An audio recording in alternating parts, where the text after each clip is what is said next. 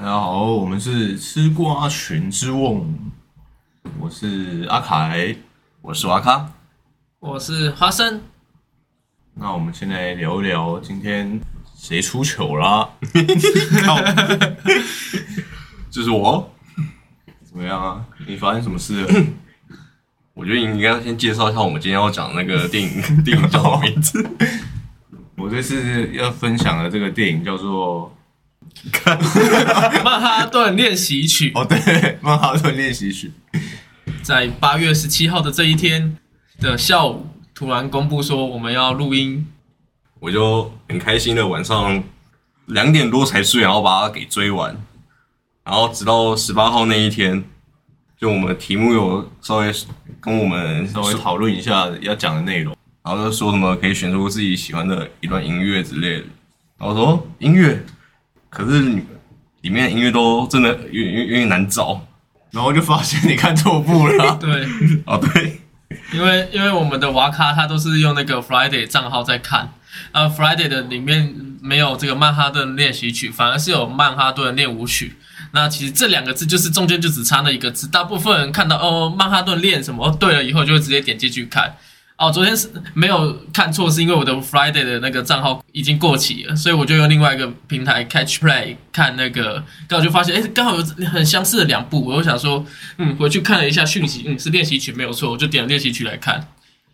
然后我就看了练舞曲，对，也就是今天早上中午发生的事情。两部的风格我就觉得差蛮多的，对，差的是真的蛮多的。我想说，到底是哪里来有那么多音乐可以找？在聊这个电影之前呢，我先来介绍一下这个导演。嗯哼，这个导演呢叫做约翰卡尼，他是一个爱尔兰人。你知道爱尔兰在哪里吗？爱尔兰基本上我是不清楚，但是 但我以为你你讲一点很认真，我以为知道。基本上呢，结果我不清楚。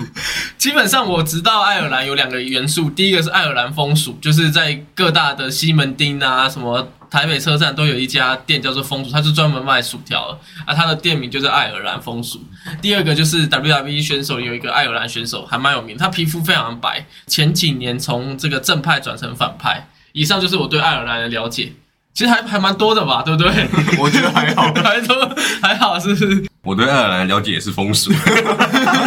可是我不知道哎，有这间店哦。记得他的那个招牌上啊，就有写到那个爱尔兰，还有两件事情不能开玩笑。一好像是马铃薯还是薯条，二是婚姻。原来是这样啊！看起来看起来好像是我比较不了解。对对对，没有，我想要讲一下爱尔兰这个国家。嗯，讲，如果我们看地图的话，就是在英国的左边的一个小岛，一不是小岛，跟英国差不多大，就是在英国的西边呐。他们两个岛很近，可是英国发展的比较好，大家应该都知道吧？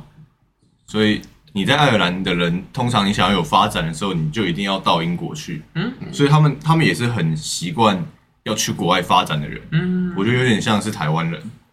有些人跟你说，哎，你要有更好的发展，什么，你一定要去国外。对，你就不会说留在台湾会是个好发展。嗯有点类类似这样的感觉。是是是。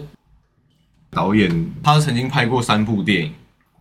第一部是《曾经爱是唯一》，第二部就是我们今天要讲的《曼哈顿练习曲》。然后第三部是《摇滚青春练习曲》，那他他第一部的《曾经爱是唯一》就是在爱尔兰拍的，嗯，就在他自己的国家里面拍。他那时候还没成名，所以在自己的国家里面拍。然后他拍的那个感觉是很像我之前跟你们讲的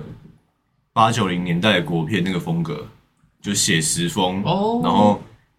看的人要很融入在那个剧情的角色里面，好像你就是生活在。那个年代的人这样的感觉，然后你才有办法去看那个电影。就是你没有这样子看电影的习惯的话，你看电影习惯就是看一些商业片，然后你是置身事外的，就是我在看电影这样的，你就会觉得电影很沉闷的那种风格。它的第一部，但是因为这种电影其实你拍的好，就像我说的那些八九零国片，其实我也都很喜欢，都是一些很不错的电影。所以他这部电影其实有得了很多奖，他就算是声名大噪。就到了美国的好莱坞发展，然后就拍了这一部，所以很很明显这一部就是更加的就美国商业对好莱坞的这种感觉，嗯，比较大众都可以接受的。嗯，所以第一部的时候你看完以后，也会觉得难以下咽吗？还是就觉得也不错，因为你本身也会喜欢这一方面的。第一部我觉得其实我有点我有点难，就是融入。虽然说这一部大家都说很棒，但是因为我看国片的时候，其实我很能够融入在电影里面，所以我很喜欢。嗯，因为它是离我生活比较近的，对对对对，它没有。就只是说只是我们然后比较以前年代，比如说 B B 扣啊或什么，可是我都还有办法想象的出来。但是他是他是在演国外的，可是是这样的风格，我就有点难融入在里面。但我不会说它不好看，我觉得还是蛮不错的。嗯，只是说如果比较不习惯这样看电影的人，我是觉得他们一定看完都会说很沉闷这样。嗯嗯，然后比较没有那个大起大浪感觉嘛，对，是就没有那个很明显的剧情感啊，或者是说一些很明显的电影的镜头，嗯，就他可能都是，比如说镜头还会很晃啊，很很像就是生活中随便拿个手拿着在录这样那种感觉。嗯嗯，然后他第三部《摇滚青春练习曲》就是他又回到爱尔兰拍的，这一部是他这三部里面我最喜欢的，但是因为他这部我可以讲的真的是太多了，所以这部就先不介绍一点。我为什么要特别提他这个导演，然后还有他拍的这三部电影，就是因为他这三部的故事很像伟人传记的 SOP。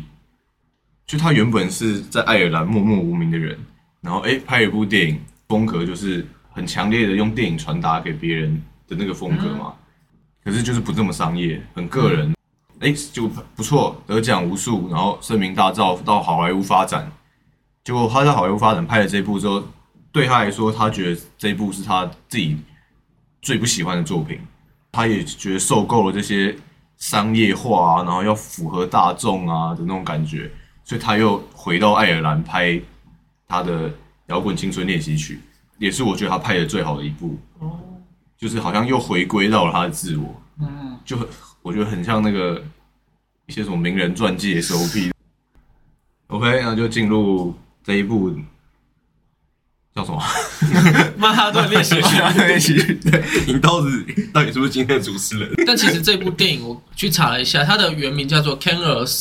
Something Save You Life》，就是一首歌能够拯救你的生命嘛。那可能是因为他的因为进军像你说的进军好莱坞，所以他需要一个简短的名字，所以他才会取一个曼哈顿练习曲。所以就是为了像导演后面所说的嘛，他的风格已经被好莱坞给暂时的洗脑，所以他才换了一个名字。不然他后面连他的名字啊，他的戏剧都是用他自己的感觉去做风格。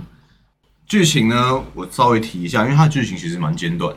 男主角是一个很有才华的，可是他刚好陷入低潮的一个唱片公司老板。女主角是刚好受到情伤的一个算音乐人。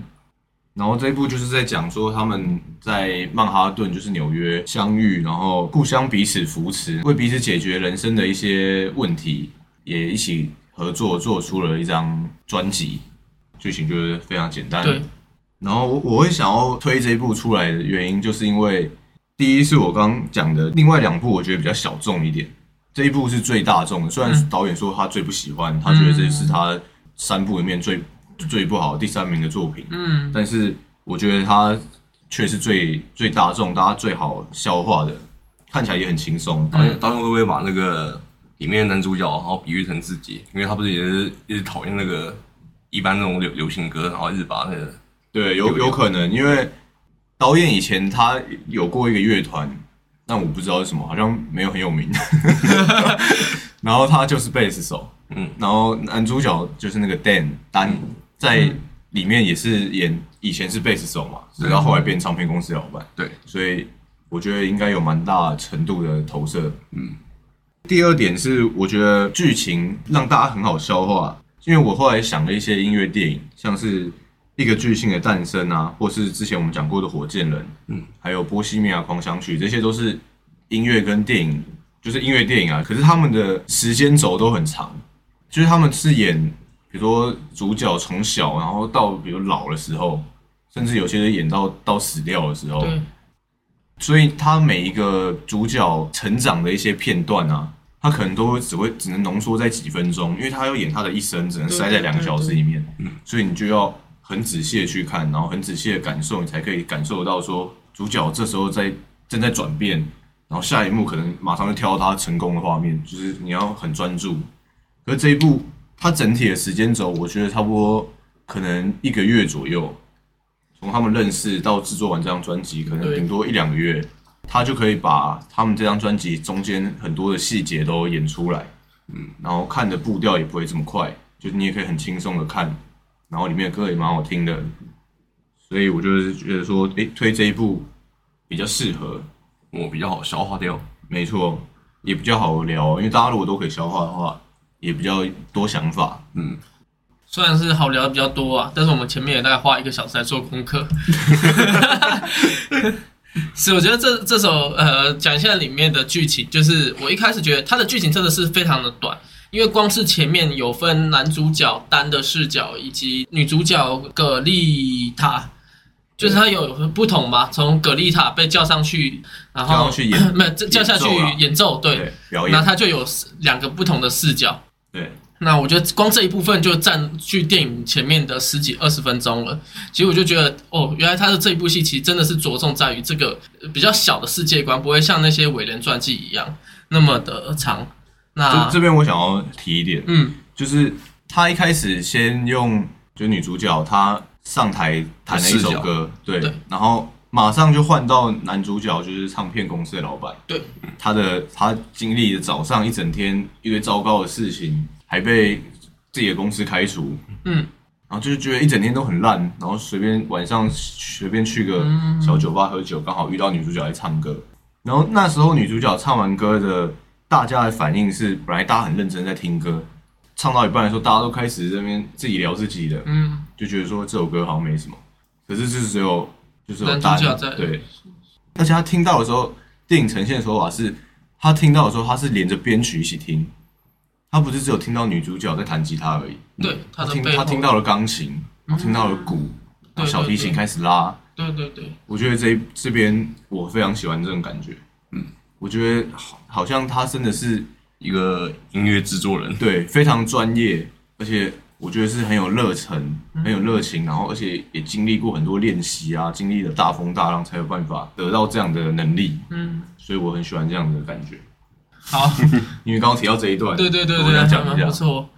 那在这个部分嘛，我觉得自己好看在于说这些东西好像是我们自己人生可以自己完成的。假设你今天是一个歌手，你的乐团，那他一直会给予大家就说他是希望自然的嘛，所以在这个乐团里面，他们都最后女主角跟男主角他们所呈现的那个 CD 的方式，就是去大街小巷去那个做一些乐乐团的演唱啊，然后希望这这首专辑可以利用这个生活的生活去做好像在讲述这个城市的故事，对这个城市的故事，我就觉得好像跟一般我们在看一些音乐伟人传记真的差蛮多的，因为他们从小就是胜利组。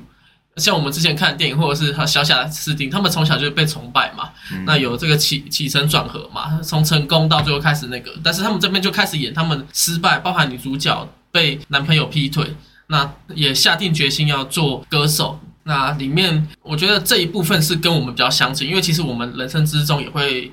碰到一些不好的事情，当然不会到没有到那么惨啦，但是就像它里面啊，也没有到那么惨，但他们就例如说男主角一生前面就过得很废，那一天就整个很不不舒服，然后女主角也是被甩那种感觉，其实都是我们之中会感觉到。那他们因为这样而去站起来，那包含教育这个环境嘛，他跟呃他的女儿，因为可能是一个是青春期吧，另外一个就是他本身就表现现得很废，所以他的家庭也没有那么完美。那他可以这样靠这这部电影去慢慢的修补，靠因为去发掘女主角这个修补这些东西，我都觉得算是这一部电影还不错。因为说真的，要讲出来说什么这一部的剧情怎么样怎么样的，好像它就是一个很平稳创作，在在其实它的浪番茄指数里面。都是指说它这一部没有特别的突出，让大家觉得惊艳，但是它就是在我们的生活之中而且我想再讲一点，你刚刚说丹跟他女儿的互动，你有发现他每次在他女儿回家的时候，他的车都一定会停在人行道上面。这我倒没发现诶、我我反正倒是对他的，因为他的车是比比较属于古时候嘛，我一直还蛮观察他的车，对复古的风格。这边我是说，他他每次车都一定会停到切到人行道上面，嗯乱停这样。因为他每次也可能也都喝得醉醺醺的那种，就是对对对很颓废的感觉。但是在最后一次，他跟他女儿关系已经修补了之后，他就把车停的好好的，可是他就好好停车了。哦，原来如此。对，一个小小的小的点而已。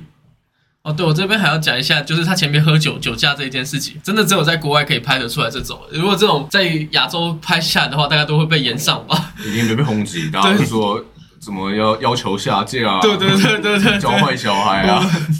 这种都要剪掉。可是在国外这种事情，就是你要表现出一个男主角有多颓废，酒精这一件事情是可以稍微感觉得到。那前面也觉得男主角他是一个比较复古的，包含他拿手机不太是拿智慧型手机，就是拿翻盖式手机。因为我在看这一部戏之前，我什么都没有查，我就直接点进去那个平台看了。我是跳出来以后发现，哎，这一部是二零一三年的时候，也算是智慧型手机刚起来，结果男主角是拿着翻盖式手机，那包含他的车子是复古车，以及他拿着那个呃算是随身听吧那种东西，最后再听，都是他是比较属于还是活在上一个年代的事情。没有那个那个随身听还蛮还蛮符合那年代的，因为一三年的，那因为那时候其实蓝牙耳机还没那么盛行啊，大家听音乐还是都是连着一条线啊，嗯，哦，对，没错。对，啊，所以那个还蛮，哦。我觉得还蛮符合那时候，是是是是是，而且他他也不是接着那个随身听啊，他是接着他的手机啊，哦，他是接着手机，对我这这边没有接手机听歌。对，所以听歌我记得是听那个女女主角的手机啊，女主角手机，然后好像他们好像是接来接去的，因为他们在互相分享他们的音乐清单，对对对对对对。所以有时候是男主角放歌，有时候是女主角放歌这样。嗯，然后整部戏在女主角做出这个决定，就是她最后他们录的这张专辑拒绝了这个唱片公司的发行，因为抽成比例的问题。她就说：“那我们干脆上传平台，还赚了一一块美金这样。”就其实你要知道，呃，我是不知道他，因为我一开始以为他是上传到 YouTube，那后来我不知道他上传那个平台，我也没有去查，但是一块美金好像真的蛮少的，我不知道是不是就点出来让大家听这样一。块美金收三十块而已、啊，对对对对，三十块台币。所以如果他之后没有办法再赚的话，那真的还蛮亏的。可是又是给一种心境，就像是导演自己给的心境，就是像有点类似女主角，我宁愿拍一个小众的电影，我可以不发不赚钱。但是我一定要就是想要做出自己的风格来，所以女主角最后也采用自己的风格。我就上传上上去，那个可能有几几千美金、几万美金，那的她的机会都就就功亏一篑。可是他他的重点就也不是要赚钱呐、嗯，他的重点一直都不是啊，他的重点就是他想要做一个他喜欢的音乐，然后可以传达分享给别人，嗯这是他的音乐理念。所以他他就是不想要这么的功利，这么的以赚钱为取向啊。嗯，对而且而且他那个一块美金，他那时候有说他是发行后，然后今天就有赚赚一万进来，所以他是等于一天就等于有三十万进来。对啊，对啊，哦原来如此第第一天就是上传的第第一天，哦，所以这个好所以证明说没有看得出来。他他也是要证明说，好像说好的东西，其实你就算卖的很便宜，或者就算你不是用正规的方式、正规的唱片公司哎帮你推对对行，但是你好的东西口耳相传，你就是大家都会知道那是好的，对对对那是很棒的作品，这样子。有有这这，你刚才补充这一句就有想到，对他后面的确有这样说。那前面刚刚 P 呢也讲的差不多了，我直接讲那个我自己看完后的完整的心得。嗯，看完后我真的觉得我应该好好回去练练一下我的爵士鼓了。这里这里面的歌就是鼓都还蛮蛮明显的，对，然后就是看能不能有哪个音乐制作人可以看到显形的我，然后可以做一伴奏。没有啊，就我讲里面有这个印象比较深刻的啊。刚刚前面有阿凯有说到那个女主角那个的男朋友，嗯，不是有播一首歌，然后就是算是写给那个他的新歌，然后给那个女主角听听看。对，可是他对你继续讲，然后可是他播出来内容，然后感觉感觉起来是在暗示那个，因为女主角的那个才华，然后才造就出现在的她，然后所以他想那个离开，然后来那个自我壮大那种感觉吧，是吗？是这种感觉吗？是吗？我那时候听的时候，我觉得是他没有想要离开女主角的意思，欸因为我记得他歌词里面，然后有一段就是那个他想要那个远远离吧，远离，然后那个然后去那个自己发展那种感觉。可是他这首歌里面，很多都是在讲说他遇到了一个女生，然后那个女生是多么的完美，多么的棒。嗯，这这才是那首歌的主轴吧？主轴，然后不过后好，我们先来查一下好了。好，拉回来，我们刚刚已经查过了，它里面我看我看到那那一段歌词是什么？所以我打算跳脱一切，然后竞争。然后我看到那边我我的感觉就是那个他打算那个他是在形容那个女主角那个好嘛，对不对？他讲他他歌里面在形容一个女生很好了，对啊，形容一个女生很好。对，然后所以他打算跳跳脱一切，我我把那个跳脱一切是那个当做是跳脱女主角这一切，然后去竞争。哦可是我觉得，就我听到的感觉是，他虽然就是一直在赞颂说他生命中有一个女生，然后他可以为了她放弃一切这样子，嗯，但是女主角听出来说，他这首歌里面的那个女生不是他，嗯，我觉得不是从歌词里面听出来的，我觉得是从他整首歌的感觉，嗯，他这首歌的感觉好像是才刚遇到一个一个这样子的女生的感觉，哦，就好像这是他新认识的人，嗯，因为女主角跟他在一起很久了嘛，所以一定不可能是写他嘛，嗯，我我是这样觉得啦，我是这样理解，因为当下我的理解就是，我我我觉得是这首歌是在写写给女主角的，对，然后所以就是觉得他是打算要那个呃离开女主角，然后去这个让自己那个虽然展现自己的才才华才能那种感觉，因为我觉得他那时候放这首歌给女主角听的时候，其实不是要跟她摊牌，嗯，不是要跟她分手，而是他只是他做了一首歌，他都会很需要让女主角就是给他听，然后互相分享一下看法，嗯，因为他们可能从以前，他们说他们以前是伙伴嘛，对，然后他们可能以前都是这样的关系，所以他写了一首歌，他就想要给他听，嗯，你问问看他的想法。没想到他一听就听出来说，你这首歌里面写的根本不是我，然后就直接怀疑他出轨。嗯。但其实我有一个小看法，就是因为男主角那时候低下头，其实也很害怕他听的，所以我觉得这一部分除了那个你刚刚说那个，还有一种记录的感觉，就算我不管 女主角会不会发现，我都是要把这个过程让她知道，多少有点想要。也有可能啊。可是我意思说，他放这首歌的用意不是就是我知道你听得出来，所以我放给你听，跟你讲说我要分手。我觉得不是这样，嗯，我觉得他就只是他就只是想放给女主角听，但他没有要跟他分手的意思，哦，只是说被听出来了，是是是那就只能当然就知道丢杯子泄恨了。被迫就只能分手了。哦，像那个电影里面，我觉得他，因为那种音乐电影里面，它它的那种播出来形式，基本上都是那种音乐人，然后把自己那个内心管道给那个写成歌词，嗯，然后那个发泄出来，对，所以这是我比较喜欢音乐电影的其中之一的原因。像是他跟那个，就是我们先顺带一提，那个男主角是一个很有名的歌手，嗯，就是魔力红的主唱。他那时候像他那像女主角那时候跟男主角分手的时候，他就有直接在他的那个电话语音留言，就直接写一首歌唱给他听，所以类似这样子，就是他们都是用音乐来互相表达，互相表达自己的心心里的意思。没错。那我想再讲一个一个剧情，我也是蛮喜欢的地方，就是女主角的那个前男友，他那时候拿到那个好像葛莱美的大奖还是什么，然后在电视上，就是他们他们三个人在看说，诶，他得奖嘛。嗯，女主角就说，她根本就不是梦想成为这个摇滚明星啊，他根本就没有这些梦想，他只是现在上台领了奖，然后才讲这些好听话，说哦，这是我从小的梦想，就是他根本没有梦想这些。但是男主角这时候就跟他讲说，他搞不好只是没跟你讲，他搞不好是他内心都存在着一个摇滚巨星梦，但是他不没跟你，他没有跟你聊过啊，嗯，所以他现在变成了摇滚明星，他就要为了歌迷而唱，为了粉丝而唱，他没办法，为了自己而唱。就他他没办法为了照顾好他的女朋友了。他那时候有这样讲，他说他们这些摇滚巨星从来就没办法，就是我忘记他那时候的说法是什么，类似就是说这些摇滚巨星不可能有，不可能好好对待他们的女友，类似这样啊，或者是妻子之类的，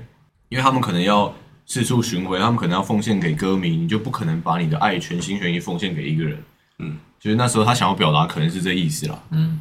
然后最后的时候，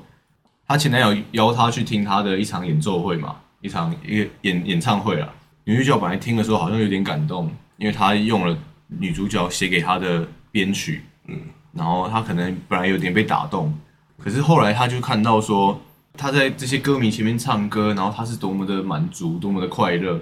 他突然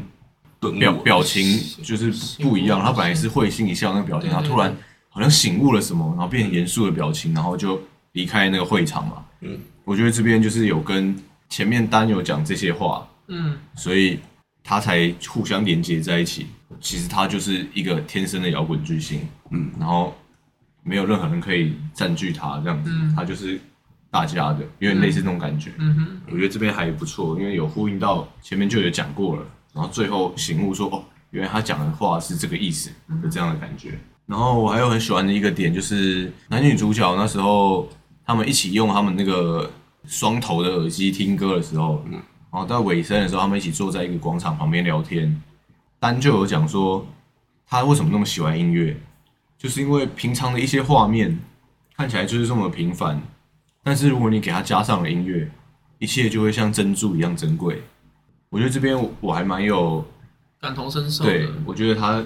我我我懂他这句话的意思。比如说有时候半夜无聊还是什么，有时候我一个人开车，然后到一些比如可以看夜景的地方，就是要要去一些比较少的，比如什么大屯山什么，就是大家没听过的地方。大屯山不是阳明山吗？阳明山啊，对啊。可是在那边看夜景的人很少啊。哦哦，OK，就是我说自独自一个人，然后有一片漂亮的夜景的时候，这时候我会我会觉得好像少了什么，我就会坐在车上，然后面对的夜景，在车上放的歌，我觉得那时候就是感觉是很美好的。又更不一样。对，就是我就可以感受到他所说的，你看到了一片很平凡的景色，很平凡的日常生活，因为他们那时候在看的其实就是街上走来走去的人嘛，嗯，但是你给他们加上音乐，一切就是变得不太一样，嗯，就变得更美好了。所以我觉得这个这个点我有那个我有 get 到这样子，嗯，我我有抓到，那你们有抓到吗？基本上我是没有太注意这一点，我我有是蛮就是会对于这个电影其其中有一些话，我觉得还蛮棒的，但没有像你这个珍珠这一边可以 get 到这一个点。那你现在说出来的这个感觉是有啦，就是你如果平常的一些不要说日常画面就好，加入一些音乐，加入这个环境融入在一起的话，我就觉得是一个很不错的感觉。这也是待会可能会提到，例如说就是。我还蛮喜欢的一个部分就是街头唱歌的部分。我觉得这首必须是，哎，这部电影毕竟是一个音乐电影嘛，那有一些画面，像是里面有一首《Coming Up Race Rosie》，那这一部呃这个歌的时候，他们就是在就在街头，算是一个巷弄内里面正在演唱。那那个时候旁边还有五个小朋友正在打垃圾桶啊、玩篮球啊之类的，然后导演就是男主角丹就干脆直接把他们拉进来。告诉他们会给他们每个人五块钱哎五块钱嘛，然后还有糖果，对我跟糖果再加一包烟，哇，看那个小朋友是从小就抽到烟，果然是国外的剧啊，这台湾又是被延上了，就跟我刚才说的一样，就是这么的日常。那为什么我会觉得这个是一个很日常？就是而且这这边表现非常好，就是你如果今天真的是要融入在这个街头里面唱歌的话，这些元素不是最棒的吗？就是把路人拉进来。呃，我讲一个好了。有一个老舍歌手叫 Nage，网络上可以搜寻一下。那他虽然是个老舍歌手，他他们也是在做 YouTube，但是他们的一集的点阅率大概是五千到一万，就真的很少。嗯，那他们有一天在拍摄 MV 的时候，跟好几个好友在拍摄 MV 的时候，突然有一个阿嬷就乱录，然后就问他们，他们那时候是坐在车上正在老舍。然后他就就突然拍了车车上，然后那时候其他人大家都以为这个阿嬷是来来乱的，是不是？因为是不是他他们太吵？然后那阿嬷说一句话，就说：“哎、我可以跟你们一起唱歌吗？”然后这些老者哥都非常的开心，然后就说：“OK，当然一起来啊！”结果这光是这一个乱录，传遍整个 Twitter、Facebook 这一部的点阅率是一百四十万人的观看。那你要知道，他这个频道就是每一步大概就五千到一万的，他光这一个点阅率冲到一百四十万，真的一个乱入就变成一个主打招牌。所以我觉得我自己歌本身非常的的可以接受，就是在街头唱歌，然后融入背景，像他们找小朋友来唱，然后虽然只唱那一句哦，像老舍歌手阿嬷我刚刚说的一样，他们也是给他一句两句的台词而已，因为他不可当然不可能记那么多嘛。但那一句的融入，如果可以把这个背景故事讲出来的话，我觉得是非常的棒。好像你的歌就不是这么的高高在上，就是你跟地方融入了，你跟就是这个这个城市有互动，对对对对对，你你不是那么单纯的一首歌。对你的单方面，对我写好了，去录音室录完，然后诶可能出版或给别人听，就就这样，一首歌就是一首歌。对可是他们这样子好像就是跟着城市，把音乐带给整个城市嗯，的那种感觉。而且我还很喜欢，就是像电影里面想要说的，就是女主角跟，但我会比较希望这首歌不是，因为现在很多的歌手都会调音嘛，他们是不希望的，反而需要各嘈杂的地方，像我刚刚说的街头，他们想要就融入这个环境，不管这个声音多差，他们当下都还是可以把这首歌呈原原本的呈现出来，而不是靠后面调音器，我觉得是还蛮大一个挑战，因为现在的人大家都喜欢听那个嘛。就有些人的歌声就就不好听，但是靠调音器还可以跳唱的跟那个五月天一样那种感觉。所以我像在这个里面这一部，我比较有感情的就是《Coming Up Roses》以及后面那个《帝国大厦》这两，因为这两个都是在有画面有带到他们这个跟街头的呈现。他们在制作专辑的过程啊，嗯对对对对，那只是最喜欢的。那当然，其他的歌声都很美丽啊，像那个《A Something You Can Take Back》这一首的女主角声也非常的棒，只是刚好我刚刚前面说那个有一些感触啦。那我歌曲的话，刚其中一个就是 Pino 有说过那个在帝国大厦那边讲的那首，因为我的英文没那么好，我不会强强迫自己一定要讲他的英文歌，我直接讲他的中文翻译是什么。告诉我你是否想回家？就我对这首歌比较印象，就是它只会算里面，我觉得算我听到的是比较轻快的，嗯，然后还有它剧情里面是有加上那个女女主角，哎、不是不是女主角，是男主角的女儿，对，在这个他们演奏到接近快尾声的时候，还有加入，还有一起那个伴奏，加入他的电吉他，对，然后就我觉得他这一部分就是增添了比较多那种不同的感觉，对，然后还有呈现出那个男主角的女儿，然后又可以这个融入那个他爸那样子那种感觉，那样子，融融入他爸的事业，嗯。他爸在做的事情，这样。就有种那种增添那个父女的那种情感，没错。然后而且而且他爸也是贝斯手的设定嘛，他爸也是在那首歌就是在弹贝斯这样，嗯就他们好像全家都就是就融入到这个音乐里面这样，嗯然后还有一首就是开头那个女主角就在那个酒吧那个被找上台自弹自唱的那一段，对，那首歌叫什么？我来看一下。无法后退的一步，它的中文翻译。A step you can take back。电影开头就是女主角在那个酒吧里面那个自己弹奏嘛，然后他这个收音也没有，他电影里面的收音没，就是把那个周围的一些那种酒杯摔破啊，然后人群嘈杂的声音都录进去，然后还有那时候女主角有没有到那么专业的弹唱？对，可是到那个后面一点，然后换男主角的视角，然后去看，然后增添了那个许多那个乐器，有钢琴、小提琴、大提琴那些的，还有鼓。对，还有鼓，感觉那些乐器然后弥补了女主角的一些那种生疏感。嗯，对这一部分的呃，这两首歌曲是我比较喜欢的。这边也是我很喜欢，就我刚刚前面有讲过，他那个他听到整个编曲，然后整首歌变得很不一样，嗯，那感觉我觉得是真的还蛮不错的。就是真的差很多啊。阿凯呢？我觉得这一这一部的歌，像你们刚刚提到的那几首，都是算他的主打歌，就是嗯你一定你看完电影一定会记得的那几首。嗯，除了，然后还有一首那个《Low Star》，就是失落的的星星。对，嗯，对，魔力红主唱唱的没错。这首歌，我觉得就是包含这首歌，还有你们刚刚提到的那三四首歌，其实都还蛮，就大家都会喜欢的。嗯，流行歌的元素，所以我觉得还蛮不错，就还蛮耐听的啦。你看完电影之后，你还会可以朗朗上口的那种感觉，所以我觉得这几首都还不错。对，都不错。真的不错哦，赞啦！就发现自己词穷了，尴尬。那你自己有除了我们说那几首歌，还有喜欢哪些的吗？因为我我我喜欢的也是他开头唱的那一首，嗯，其他首也都还不错。但你就最喜欢的话是哪一首了？嗯，对啊，因为因为其实就那几首歌，那我里面也都讲的差不多了。比较好，我们我们就是年年轻人。我觉得如果对音乐有更深的了解的人，可能可以再讲一下他们在随身听的时候放的那些歌的风格。嗯，像他一开始女主角刚开始放的时候，好像是有一点爵士爵士乐的感觉，然后他们走在街头，然后最后一首歌放的好像是有点，他放最后一首放了一个电影主题曲，好像有点算是声乐吗？还是就是比较不一样的风格？西西洋风情嘛。对，西洋的怀旧风那种感觉。对对，对，可是因为我也不是什么音乐达人，所以我也没办法解析 到那么深，所以我们就只能聊刚刚最最主打的那三四首歌。嗯，那我是觉得那三首歌都还蛮不错的，都算朗朗上口，大家都会很喜欢的。可能、可能没有这么的独立音乐的感觉，但我觉得就是一个大家都可以听的流行歌，还蛮不错的。提一下，就是我那时候发现是题外话，男男主角是那个浩克嘛，就是我看完以后我就觉得这个好熟悉，去找一下是浩克，啊，发现这一部真的是角色里面真的都还蛮厉害的，除了男主角是浩克以外，然后还有那个魔力红的主唱来演，比较让我意外是还有一个就是詹姆斯科登，他是那个不知道你们有听过，就是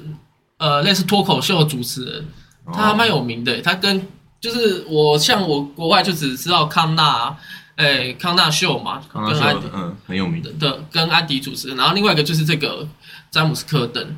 他的在台湾的作品翻译的比较少啊，但是基本上也算是美国很棒的一个主持人，就他他就饰演一个那个女主角的好好朋友。那 那个小胖吧，嗯姑且叫他小胖。因为一开始觉得他只是一个默默无名的角色，结果后来去查看，哇靠，居然是那个，然后完全不像，因为他平常都穿西装在脱口秀嘛，哦，当下这个感觉。哎、你现在这样讲，我有看过哎、你有看过我是不是？有看过，可是我那时候看电影的时候，我我不知道这件事。对，就没有那个感觉。然后他就一个人在那边唱歌，然后没人理他，就觉得那种差别真的差好大。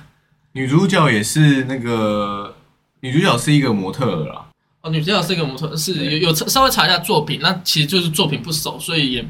比较对男主男男主角有印象啦。这里有把握，就是这部电影拍完之后，导演对他的整个电影其实也没有说很满意嘛，嗯，然后他有特别抨击一个点，就是女主角，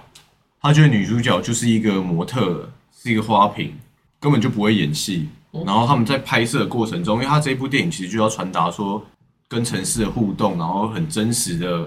就是很真实的传达出来的这种风格嘛。可是他说他在拍电影的时候，女主角的粉丝太多了，会一直跟着他们的剧组。是是是是他，说那这样子就没有那个自然的风味啊。嗯，然后你可你可能诶前前面还在帮粉丝签名，对，下一刻就上戏了，嗯，所以就就会有那种我在演戏的那种虚假感。哦，他觉得就不是这么自然了。嗯，然后他就是有讲说什么，他还是回去当模特就好了，就是好像说模特不用演戏嘛，模特就是要伪装自己嘛。对对对，然后后来，所以这件事情其实有点算是延上那种感觉，就是那、嗯那时候在国外的一些论坛啊、推特，然后大家互相都有在攻击这样双方的粉丝。嗯，结果最后的时候，这个导演是有后来有有道歉啊，嗯就是说大家合作了，然后拍出一部这样还还蛮卖座的作品，就你自己砸自己的脚，这样说。嗯我我的女主角很烂这样子，所以他后来有道歉说他不该讲那些话。嗯，但我觉得他就是就是看得出来，他就是一个，他就有点受不了这种商业的这种感觉，所以他后来又回跑回去爱尔兰。嗯，